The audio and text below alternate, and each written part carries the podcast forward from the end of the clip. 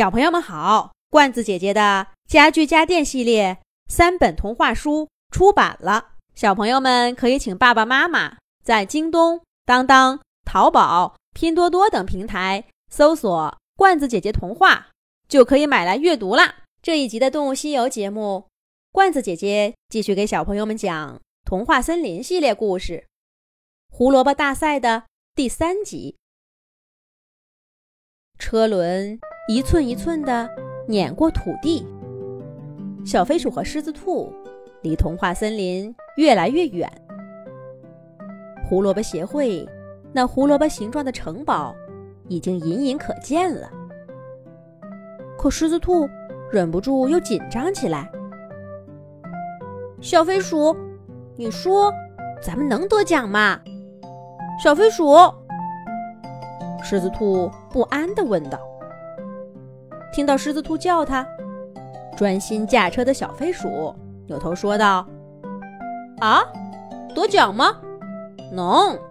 你的胡萝卜那么好，一准能得奖。可是，可是，要是别人的胡萝卜更好呢？’哎呀，狮子兔，别胡思乱想了。你看，这是什么？”小飞鼠腾出一只手，扭身从背包里拿出了一小盒红彤彤的草莓。这是杨小妹昨天偷偷给我的，因为白天的事儿，她不好意思去找你，就把这个给了我。希望你吃了草莓，心情更好，比赛更顺利。狮子兔，你瞧，我们大家都支持你，你要对自己有信心啊！看，前面就是胡萝卜城堡了，咱们快走！着什么急？又不是第一次来，我呀，去那城堡就像回家似的。一灰一黄两只兔子打断了狮子兔和小飞鼠的谈话。你们也是去参加胡萝卜大赛的吗？我想问问。狮子兔的话还没说完，那两只兔子已经头也不回的扬长而去了。不过，它跟小飞鼠也很快就来到城堡底下。一只胖乎乎的花兔子，戴着高高的胡萝卜帽子，正懒洋洋的歪在一堆狗尾草当中打盹儿呢。胖兔子面前。是一块光滑的石板，看样子是张桌子。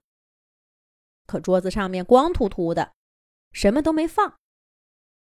倒是他的大帽子上，清清楚楚的写着几个字：“胡萝卜大赛报名处。”请问，这里是胡萝卜大赛的地方吗？狮子兔还是礼貌的探头问了一句。那只大兔子打了个哈欠，翻身又睡着了。请问，胡萝卜大赛是在这里报名吗？狮子兔加大音量，又问了一声，还是没有回应。喂，我们来参加胡萝卜大赛，快起来工作！小飞鼠跳过来，拎起那只兔子的长耳朵。紧贴着吼了一声，那只兔子这才打个机灵，睁开眼睛，上上下下把狮子兔打量一番，又看到小飞鼠身上，阴阳怪气的说了一句：“这如今连老鼠也种上胡萝卜了。二位的邀请函，给我瞧瞧。”听了这话，狮子兔。赶忙从小布包里掏出了精心保存的信封，递给那只兔子。那只兔子打开信封，瞄了一眼，又把爪子伸向小飞鼠。小飞鼠赶忙摆手说：“我没有，我是陪狮子兔来的。”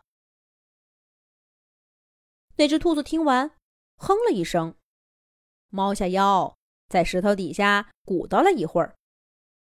只听他身后吱呀呀，一道漆成了胡萝卜颜色的门缓缓打开。狮子兔和小飞鼠一前一后，拉着手就要往里走。可是，狮子兔踏进大门之后，那只胖兔子却拦住了正要跟上的小飞鼠。“哎呀，留步，留步！非参赛人员不得入内。”那只兔子又高又胖，这么一挡啊，小飞鼠几乎看不到狮子兔了。他只好鼓动滑膜，飞到半空，挥手说道：“狮子兔，加油了！”那只胖兔子不耐烦的摸了摸石头底下的按钮，胡萝卜颜色的大门又吱呀呀缓缓的关上了。又有一只兔子来报名处登记了。胖兔子依旧是那副懒洋洋的傲慢样子。小飞鼠又看了一眼高大的胡萝卜城堡，摇摇头飞走了。而狮子兔呢，马上就要一个人面对紧张的比赛了。结果会怎么样呢？咱们下一集讲。